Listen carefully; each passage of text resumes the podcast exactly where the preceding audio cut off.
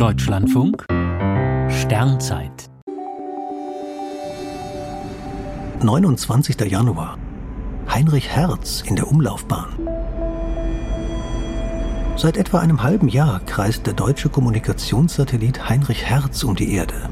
Er befindet sich in 36.000 Kilometern Höhe in der geostationären Umlaufbahn. Heinrich Hertz, ein Projekt des Deutschen Zentrums für Luft- und Raumfahrt und des Bundesverteidigungsministeriums, verfügt über eine Vielzahl neuer Instrumente und Verfahren, die im All einem Praxistest unterzogen werden. Anders als die meisten Kommunikationssatelliten, die statisch Daten von der Erde empfangen und wieder aussenden, ist Heinrich Hertz flexibel nutzbar.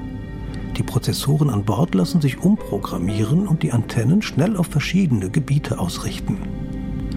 Heinrich Hertz dient unter anderem als Relais. Er empfängt Daten von Erdbeobachtungssatelliten und leitet sie zur Bodenstation weiter. Auf diese Weise können die tieffliegenden Satelliten viel mehr Bilder und Messdaten übertragen. Der bei OHB in Bremen gebaute Satellit hat fast die halbe Erde im Blick und überträgt für die Bundeswehr Daten der Einsatzkräfte. Mit ausgeklappten Solarzellenflächen ist er fast 20 Meter lang und nutzt für gelegentliche Bahnkorrekturen ein elektrisches Triebwerk.